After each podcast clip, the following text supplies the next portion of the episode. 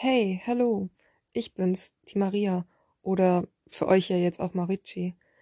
Ähm, ich weiß gar nicht, wie ich den Podcast starten soll, aber ich denke mal, ich fange einfach mal an. Ich bin 34 und komme aus Berlin. Also da bin ich geboren. Aber jetzt lebe ich einfach wieder in Flensburg. Warum Flensburg? Naja, es hat sich halt einfach so ergeben. Ich habe mein ganzes Leben lang schon irgendwie das Gefühl gehabt, ich gehöre eigentlich nicht hierher. Aber wo ich hingehöre, das weiß ich eigentlich auch nicht wirklich genau. Naja, lasst uns doch einfach mal in mein Leben starten. Es ist Berlin 1996 und ich bin zehn Jahre. Ich weiß noch, wie ich mit meiner Schwester im Kinderzimmer saß und anfangen sollte, den Kinderkoffer zu packen. Mein Vater kam rein und sagte, packt nur die wichtigsten Spielzeuge ein. Ich sagte, packt nur die wichtigsten Spielzeuge ein. Ja, ja, ja. Naja, und ich guckte meine Schwester an und sie sortierte ein und aus und ich dachte mir, Mensch, ist doch egal, wir fahren doch nur zu Oma nach Flensburg in die Osterferien. Aber dem war doch nicht so. Wir sollten nämlich in Flensburg jetzt leben, was ich aber nicht wusste, weil ich in meiner Fantasiewelt war. Naja, ich wusste noch einen Satz, den meine Schwester gesagt hatte, und zwar, Papa, ich möchte mich von meinen Schulkameraden verabschieden. Und ich dachte, Mensch, was hat die denn jetzt für ein Drama? Wir gehen nur in Urlaub zu Oma. Naja, sollte sie halt machen, mir war das egal. Aber ich wusste nicht, dass ich nie wieder nach Berlin kommen sollte. Naja, also nie wieder nicht, aber nie wieder da leben sollte. Als wir in Flensburg angekommen waren, hieß es dann einfach auspacken und gemütlich machen, weil das ist jetzt unser neues Zuhause. Ich war richtig schockiert und ich wusste auch gar nichts mit mir anzufangen. Ich hatte viele, viele Albträume. Von Berlin und von Flensburg, weil ich ja nicht wusste, wie es werden sollte. Ich kannte es ja nur aus dem Urlaub. Ich hatte hier gar keinen, keine Freunde. Hm. Naja, auf jeden Fall gingen wir dann in die Schule. Meine Schwester war auf der IGS und ich war auf der Friedheim.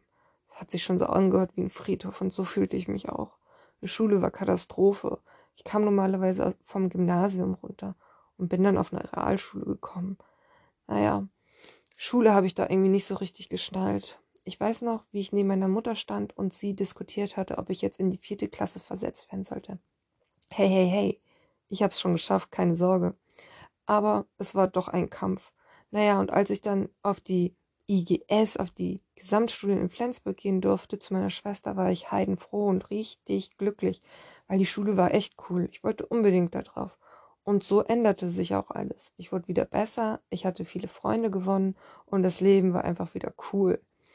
Aber nichtsdestotrotz war ich trotzdem in meiner Fantasiewelt. Und das Leben war eigentlich ganz cool und es hat Spaß gemacht. Und die 90er waren sowieso geil.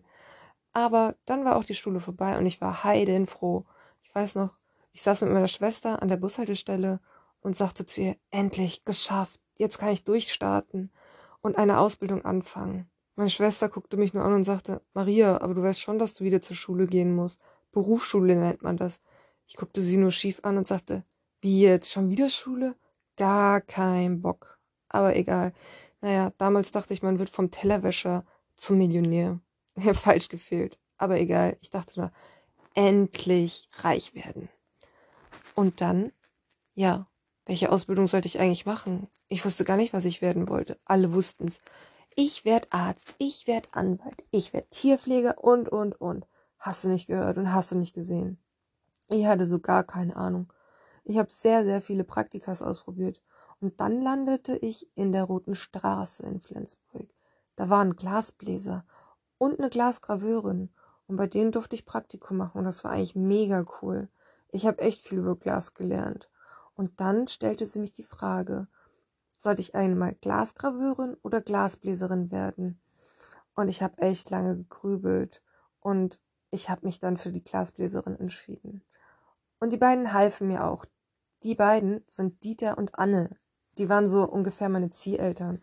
Und es hat richtig Spaß mit denen gemacht. Die waren so cool. Ich habe echt, echt viel gelernt.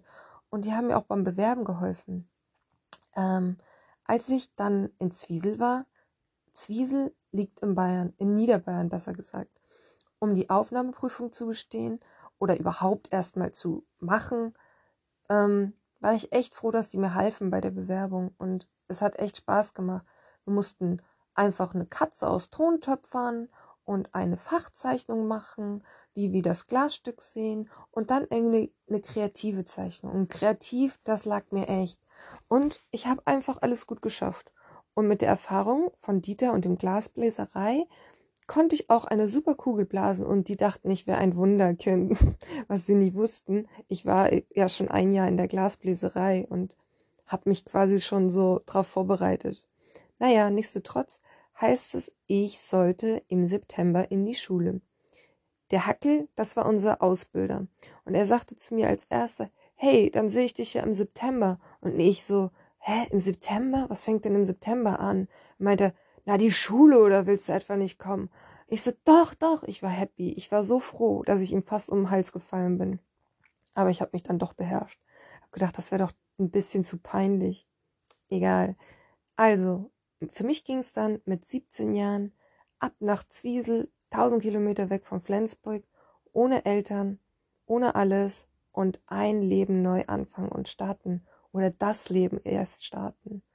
Ich hatte eine Zimmerwohnung und eine Küche, die ich mir mit den Leuten vom Zwiesel von der Glasbläserei teilte. Das war so ein Schwesternwohnheim. Das war mega cool. Alle waren da, die auf die Schule gingen. Und ich habe schnell Freunde gefunden. Viele, viele waren da, die mich gleich unter ihre Fittiche genommen haben. Hat echt Spaß gemacht. Damals war ich noch eins von den ersten Mädchen, die Glasbläserin geworden ist. Das war echt ganz cool. Dann hatte ich keinen Zick-Terror um mich herum. Drei Jahre geht die Ausbildung, drei Jahre. Und was man so alles machen muss, Kolben und Kühler und Destillationsanlagen bauen. Mein Gott, ich wusste gar nicht, was man alles aus Glas machen konnte. Ich dachte, es sind einfach nur Fenstergläser, die man herstellen kann, Vasen und Trinkgläser. Pff, falsch gefehlt. Aber es machte echt Spaß. Naja, und da ich eine mit der Besten war, durfte ich sogar auch nach Tschechien als Austauschschülerin. Das war cool für zwei Wochen. Da habe ich auch viel gelernt. Kreativ haben wir ja nie gemacht. Wir durften nur in unserer Freizeit kreative Sachen gestalten. Und deswegen war das eigentlich ganz cool. Naja, wo waren wir denn? Ach, ja, ich habe da auch meine erste große Liebe kennengelernt. Ja, das war schön. Er war auch Glasbläser. Wir haben uns echt gut verstanden. Sein Vater hat eine Glasbläserei in Ingolstadt. Hm, ich glaube, die hat er immer noch. Aber irgendwann, ja, ging das dann auch auseinander. Und nach den drei Jahren Ausbildung und fertig sein, wo sollte ich denn da hin? Naja, ich habe mich recht schnell überall beworben und habe dann auch einen Platz gefunden. Lenz, Glasbläserei Lenz hieß das. Und das war in Wertheim. Das war auch in Bayern, aber naja, nicht ganz. Also Baden-Württemberg grenzen zu Bayern. Naja, und dann fing ich halt eben da an. Und dann war auch schon 2008, 2009. Naja, und dann kam die Wirtschaftskrise. Naja, und wie es halt so ist, dann bin ich die Erste, die gegangen war. Naja, die anderen, die hatten ja schon Familie, ich eben nicht. Und so musste ich halt gehen. Und dann dachte ich, scheiße, jetzt muss ich wieder nach Flensburg zurück, gar keinen Bock, gerade mir ein Leben aufgebaut und jetzt wieder alle Zelte abbrechen. Aber irgendwie bin ich dann doch geblieben und ich weiß auch gar nicht wieso. Ach, oh Gott, ich glaube, wegen meinem zweiten Freund. Irgendwie habe ich es dann geschafft und habe nochmal eine andere ähm, Stelle gefunden. Ah ja, genau, im Outlet Wertheim. Da habe ich Schmuck verkauft. Und das war auch eine coole Erfahrung. Und dann war ich eine Zeit lang bei Alfie, naja, in der Produktion halt. Aber da hielt sich nicht lange aus ich kann mich noch an den ersten Tag erinnern, es war im Sommer und es stank so richtig heftig nach Plastik. Und ich hatte ein Käsebrot gegessen. Und dann stand ich da an der Maschine und wurde eingearbeitet. Und dann stand ich eben da und auf einmal war mir so schlecht. Und ich dachte, oh mein Gott, ich glaube, ich muss mich echt übergeben. Ich rannte zum Bad, aber habe es gar nicht mehr geschafft und habe dann voll auf den Boden gekotzt. Und dachte ich mir, ups, hoffentlich sind hier keine Kameras. Naja, irgendwie habe ich es weggewischt und dann habe ich auch, glaube ich, wieder gekündigt. Das war irgendwie nicht das Richtige für mich. Aber dann kam ich zur Glasbläserei Ittich und die haben Verkauf gemacht und Produktion und auch Vorführungen auf dem Schiff Rhein-Main-Gebiet. Die hatten so, ja, Kreuzfahrtschiffe, die die bedient haben und Glasbläserei vorgeführt haben. Da waren viele Amerikaner. Ach, und die hatten eine Glasbläserei und noch eine Galerie. Also richtig rich bitch. Naja, ich habe dann da die Galerie geleitet. Und das war eigentlich echt cool. Man konnte mal ein bisschen mal so seine Sachen raushauen, die man so gelernt hatte über Glas. Und man konnte viel Englisch reden, das hatte ich auch gemocht. Naja, aber da war ich dann irgendwie sechs Jahre und fühlte mich dann auch irgendwie ausgebrannt. Und dann sagte ich, okay, dann kündige ich hier eben auch und gehe nach Hause nach Flensburg und suche mir was anderes. Und so war das dann auch. Dann bin ich nach Flensburg gekommen und dachte, scheiße, jetzt bist du schon 27.